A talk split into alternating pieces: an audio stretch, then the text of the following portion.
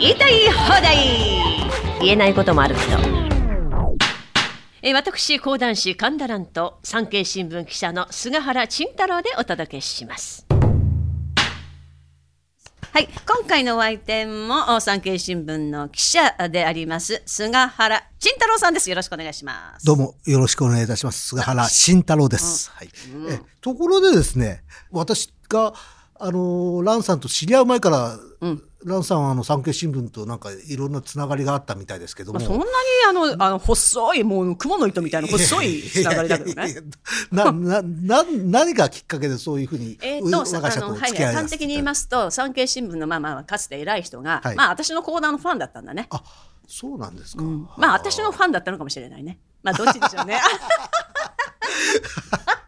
どっちでもいいですよ。どっちでもいいね、ええはいそういうことです。あまあそれでほら私がそういうほら偉人展とかやってるし今度ええ音声コンテンツが始まるからええどうだってことで。あ、そういうことなんですか。そういうことですはいうんうんうんうんうん。でもね私嬉しいですよ。これね自分がねえなんつうの、まあ、自分が自分がってなっちゃうけどさええ自分がやあのうーん題材にあげるのってやっぱりじ私が尊敬する人のなわけですよ明治の偉人でも。あはいまあ偉人だから尊敬するんだけどさやっぱすごいえ人たちだからはい。でもそれをこの自分が書いた講談がさ、こうやって音声に載って、はいい、ろんな人に聞いてもらえるってすごく嬉しいですよね。あそれともう一つ書評の仕事をいただいたんですよ産経新聞さんから。えっ、とねそうですか2年なコロナ前だから2年半以上だ前だね。はいうん、でその時諸田玲子さんたち大好きで、はい。歴史小説作家ですよ。はいはい。うん。で諸田さんのはい。作品好きで講談にもさせてもらってんだけど、で新作が出たからね、うん、その別れの季節「音に見女房別れの季節」というのを書評を書いたんですよ。はい。うん。あ、そうなんですか。そうそう。そしたら新潮社から出てて、ええ。でその担当の人が私の書評を見てて、えええ素晴らしい書評だと。えはい。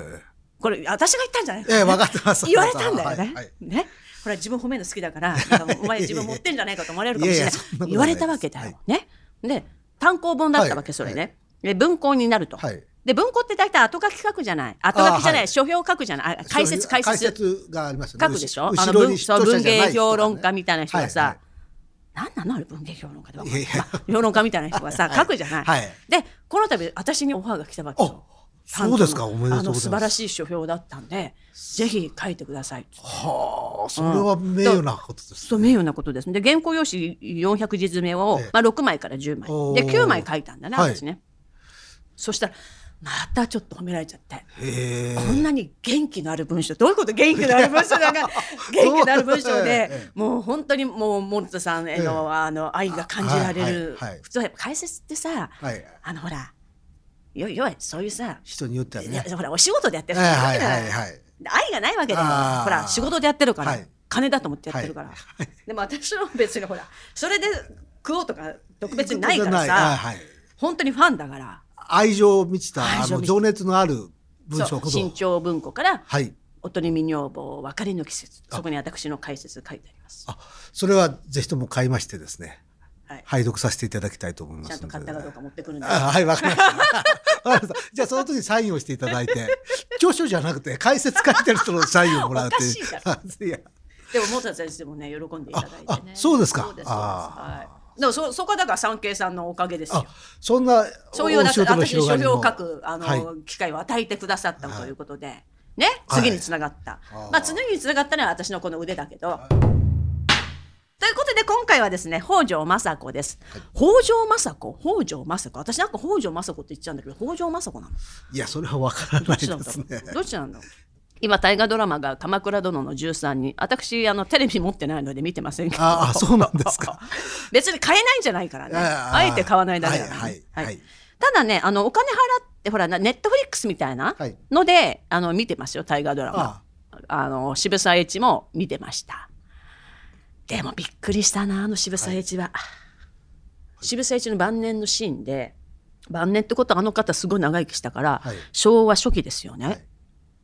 なんか空を空を見上げて誰かと話してんだけど俺はこれから中国を目指そうと思う。っていうセリフなんだよ。はあ。あ？って思わない？ーちょっと、ちょっとおかしくない、だって不不自然でしょ？どう見たたって？でで今回は鎌倉殿見てませんけども、はい北条政子私は好きと言っていいのかな、まあ実際はにお友達にはならないと思うけど、ーえ。嫌だよ。そばにいたら近くにそれはやはりあの日本強い女。に日本三大悪女と言われた、うん、だからなんで三大悪女なのかな？三大悪女って日野富子はい。北条政子淀はい。淀様。淀君？はい。淀淀殿？はい淀君？淀淀君？まあこれでもはい。やっぱあれですよね。上級の変ではい。天皇家に向かってねはい行けって。えーまあ戦ってこう言ったわけですからね。ねね当時の上皇に。まあだからかなと思いますけどね。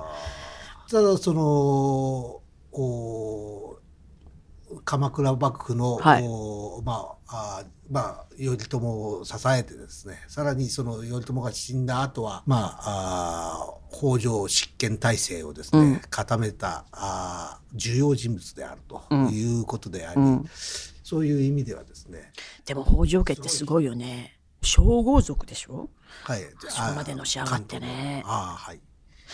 で私あの伊沢元彦さんの「逆説の日本史」っていうのを今読み始めてるんですけど、で今中世読んでるのかな？うん、で伊沢さん曰くあのやっぱりその政子の父親の時政はい。の先見の目、はい。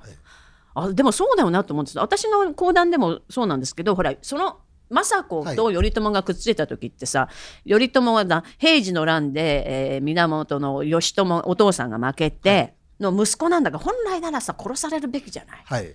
そこが助かってるっていうのがこれは本当に運のいい頼とこだよね。ね。ええ。でもあでそれで何が言いたいかっていうと、ええ。で伊豆に流されて、はいはいまあ私の講談でも書いたけど、はい。まあ私のこれ試験ですけど頼朝はまあほら今日で育ってるから、はい。今日のねおお坊ちゃんでしょ、はい。ある意味ある意味よ、うん。だから今日のさおしとやかない。い,、おいい女ばっかり見てるけどさあんなさ伊豆に流されて山奥のむっさい女なんか見たことないわけだよ。はいはい。いやまあそれはどうか知らないですけどそうかもしれない。田舎の、まあまあ京都のみやみやびな女性ばっかし見てょた。でそれがはい。田舎のさ、はい。あのちょっと日に焼けた、はい。ちょちょっとなんつうの？むむさいって言っちゃっていいの？なんていやまあまあ。さ 田舎娘だよ。まあせ洗練されてない田舎娘と そういう田舎娘風なんでしょうね。綺麗まあそれそういう魅力もまあそうですすかい。なかった。いう人も。いなかったけども、はでも興味持っちゃったんじゃないの？頼朝も。いだからこそ北条政子に興味を持ってしまったという。であるんじゃない？やっぱ毛並みの違うのっつうか。そうですね。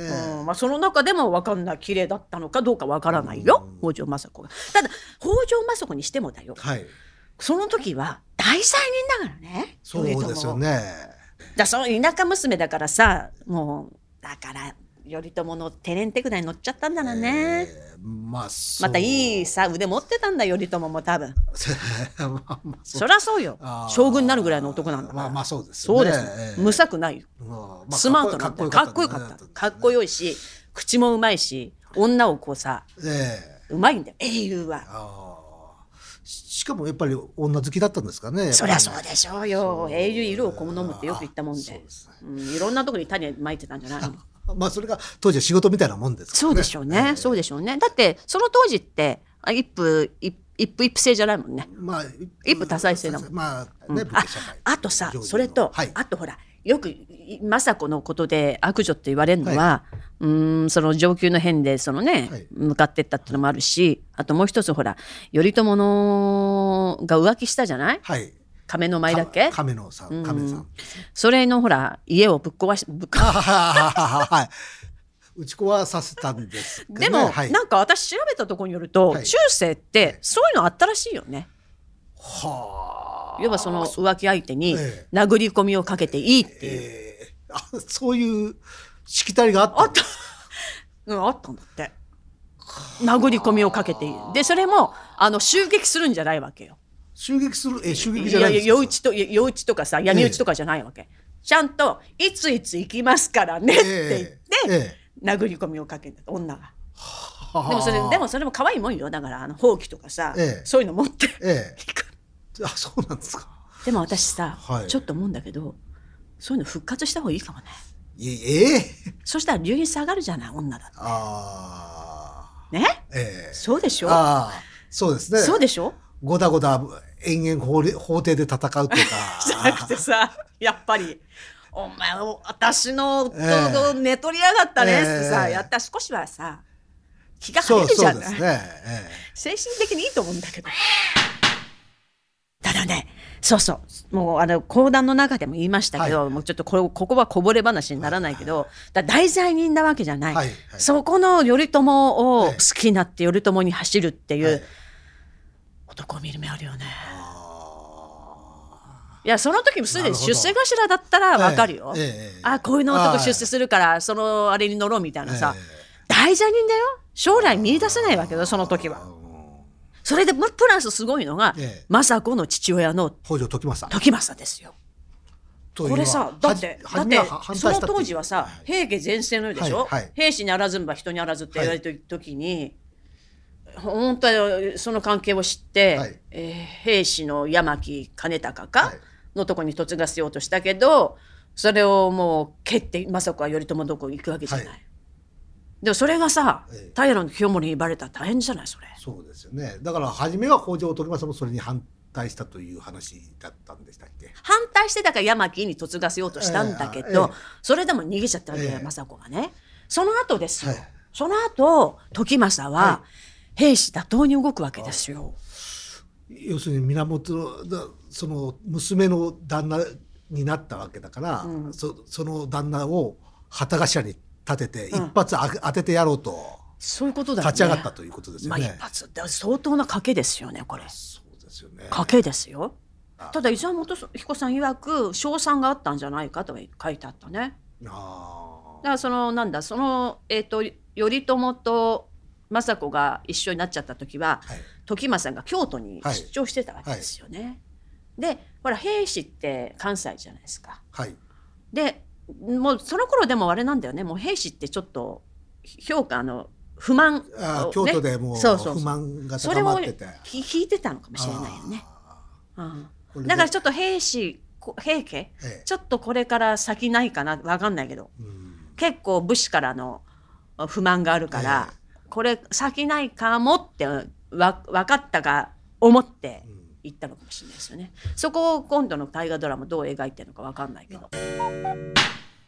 あそうそう、私の時代はいい国作ろう鎌倉幕府だったんだよね。あ今変わってるみたいだあいけど。やそうそう今だから時代が1192 1192ってのは征夷大将征夷大将軍うん。は話飛びますねだいぶ。それ蘭さんの講談だと、はい。結構そそういう先の話が全然行く前で終わっちゃってるんですよねあれね。そりゃそうだよ5分だもん。いこれから面白くなるんじゃないかっていうところでだからそれは自分で調べるんだよ終わってましたねそんな私に頼るんじゃない。あすみません。すみません。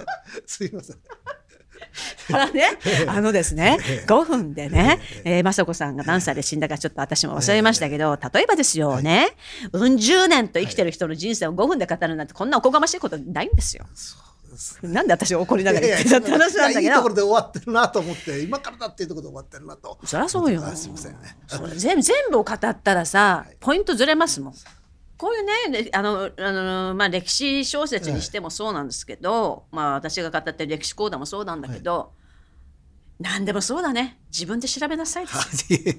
それを言っちゃ聞いてる人も。いやいいのいいのそれで。だからこれきっかけとなって興味を持ったら自分で調べてねってとこだってさ、はい。私講談師ですよ、はい。知ってます？公爵いやいや。士見てきたような嘘をつきだよ。それでささっきの話をちょっと戻した方がいいんだよな。征夷大将軍に天皇天皇から任じられた年を鎌倉幕府成立という昔はしてたのに、うん。この頃はそうじゃないようにしてるっていうのはおかしな話だから征夷大将と軍っていうのは天皇家が認めるわけですよね、だからそれが嫌なのかね、そうですかね。そういうことでしょうね、ええ。としか思えないんだけど私。だからその前前のなんか関東の一帯を支配した頃だというふうな年に設定したり守護地頭を置くようになった年だというふうに設定したりとかなんか理屈をつけて変えるんですけどなんかうんちょっと私もおかしっくりこないですよね。おかしいすですよやっぱり天皇だがってね天皇が征夷大将軍と任命されて、もう本当にトップになったわけじゃないですか、そこでしょ。そうそれを今になってやるっていうのはなんか非常にちょっとそおのかしいよな。んなかね教科書を作ってる人たちの当にだから教科書使わなくていいんじゃないか？いや教科書は私が教えに行くよ。でまあまあ北条政子の話に戻しますと、ええはい。はいとにかく男を見る目があった。あそれもだから、まあ、お父さんもあの政治を見る目があったんだろうな。政治の先を見る目がね。